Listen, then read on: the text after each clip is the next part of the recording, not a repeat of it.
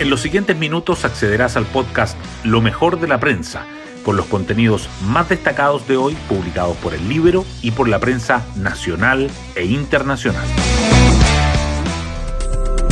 Buenos días, soy Trinidad Mate y hoy, viernes 29 de febrero de 2024, les contamos que con gusto amargo salieron de la moneda los dirigentes de la oposición tras reunirse con la ministra Carolina Toá el ministro Luis Cordero y los subsecretarios Manuel Monsalve y Ricardo Montero para abordar el secuestro ocurrido en nuestro país del ex militar venezolano y expreso político Ronald Ojeda, quien lleva una semana desaparecido.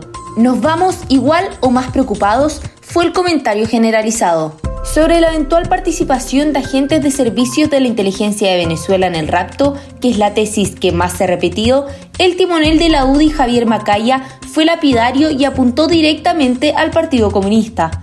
Mientras subsistan en este gobierno personas que tienen esa mirada de apoyo al régimen de Nicolás Maduro, es evidente que la preocupación de nosotros va a subsistir. Otro tema que marcó la jornada de ayer y que de seguro seguirá activo hoy fue la decisión de la Corte de Apelaciones de Antofagasta de modificar las medidas cautelares de Carlos Contreras y Daniel Andrade, los ex militantes de Revolución Democrática que estaban en prisión preventiva en el marco del caso Democracia Viva. Ahora quedaron con arresto domiciliario y arraigo nacional. Hoy destacamos de la prensa. La oposición apunta sus reparos al Partido Comunista y dice quedar igual o más preocupada tras una cita con el gobierno por el secuestro del ex militar venezolano. Los dirigentes de Chile Vamos, el Partido Republicano y Demócratas se reunieron en la moneda con los ministros del Interior, Justicia y Defensa para hablar del caso de Ronald Ojeda, cuya investigación es reservada. Los opositores criticaron que Juan Andrés Lagos, militante comunista, trabaje en la cartera que lidera Carolina Toá y pidieron que el Partido Comunista no tenga acceso a la carpeta de indagación. También abordaron el convenio de cooperación policial firmado con Venezuela. En cuanto al caso Democracia Viva, la Corte de Apelaciones de Antofagasta cambia la medida cautelar de prisión preventiva a imputados clave. Carlos Contreras, ex seremi de Vivienda, y Daniel Andrade, ex representante de la Fundación Democracia Viva, quedaron con arresto domiciliario y arraigo nacional. Ambos estuvieron 75 días en la cárcel tras ser imputados por fraude al fisco en el caso Convenios. El Tribunal de Segunda Instancia explicó que la restricción de libertad decidida aparece hoy como desproporcionada a la luz de las nuevas diligencias realizadas en la investigación.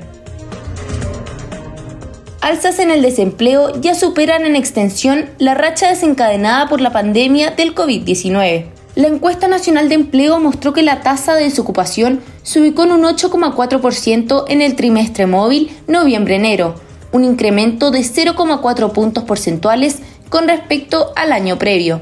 El desempleo acumula 15 meses consecutivos con alzas interanuales, superando la racha negativa de 14 meses registrada entre marzo de 2020 y abril de 2021. Los expertos alertan por una baja creación de puestos de trabajo. En el Festival de Viña, Mora llevó la música urbana a la Quinta Vergara el artista puertorriqueño abrió la cuarta noche con su show que hizo cantar y bailar a sus jóvenes fanáticos, que coparon principalmente la galería.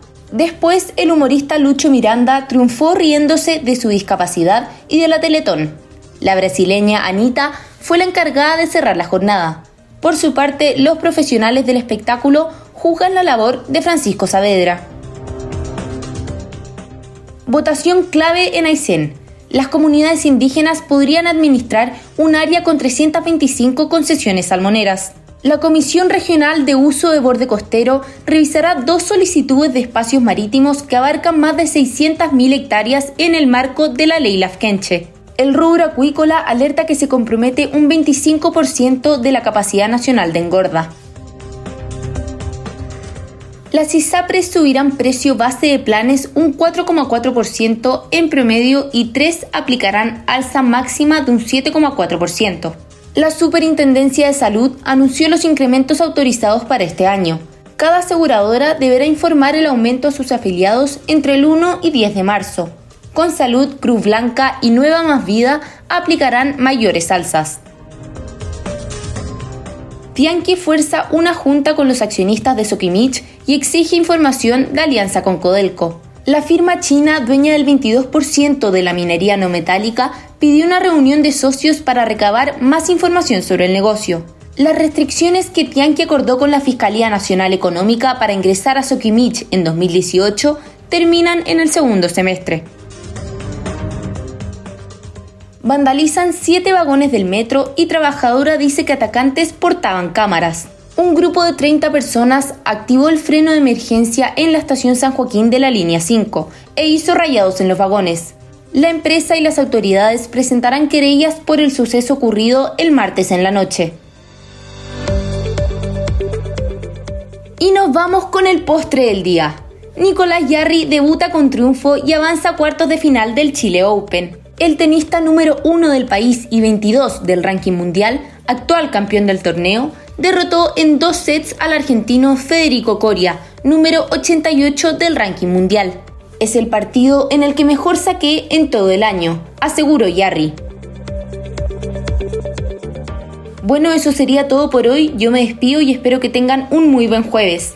Nos vemos mañana en un nuevo podcast, Lo mejor de la prensa.